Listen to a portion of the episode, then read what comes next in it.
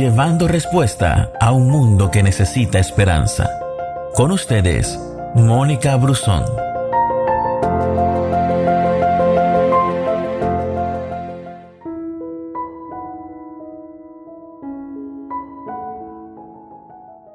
El libro de Éxodo capítulo 20 versículo 17 nos dice que no debemos codiciar la casa ajena.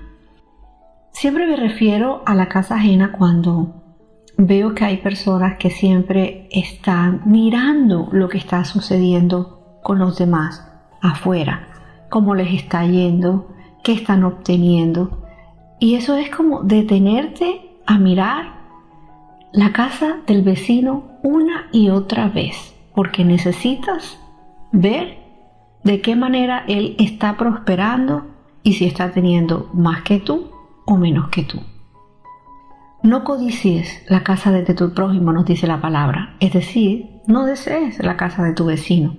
No está mal aspirar a tener un buen lugar para vivir. Dios nos prospera. El problema es nuestra actitud y la intención de nuestro corazón.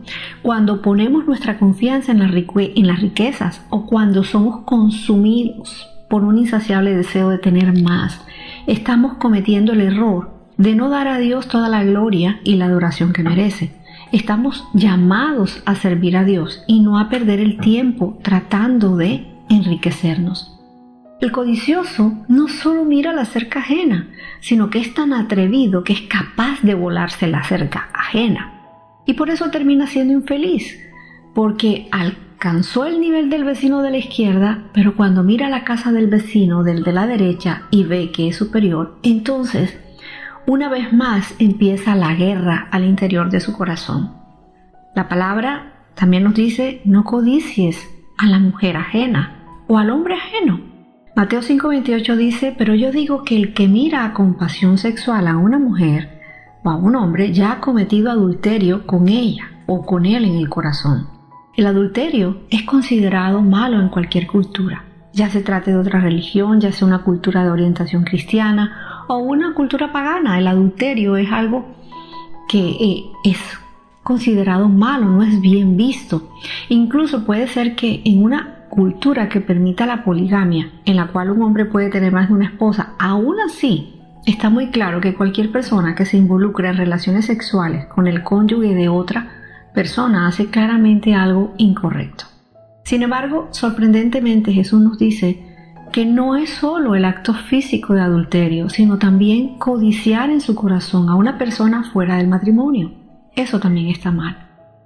Tal vez tú has escuchado a alguna persona que dice, sí, pero es que eh, ellos no tuvieron relaciones íntimas, sí, pero involucró su corazón, se involucró sentimentalmente.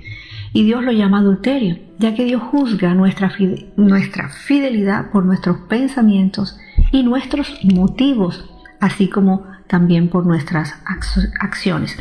La codicia no es apreciar la belleza o el atractivo de otra persona. No existe nada en toda la creación de Dios eh, que sea más lindo que tú ver un, un niño bonito, una niña bonita, una joven bonita, pero hombres y mujeres también. Solo Dios y cada uno, cada uno de nosotros sabemos cuándo hemos cruzado la línea de la apreciación de la belleza a darle participación a los pensamientos codiciosos. No nos engañemos. Las fantasías que muchos pueden tener no son simplemente apreciar la belleza. Recuerden, no hay escondite de Dios. Él lo sabe todo. Gracias por escucharnos. No te pierdas ninguna de nuestras publicaciones. No olvides compartir este audio con todos tus amigos. Que Dios te bendiga.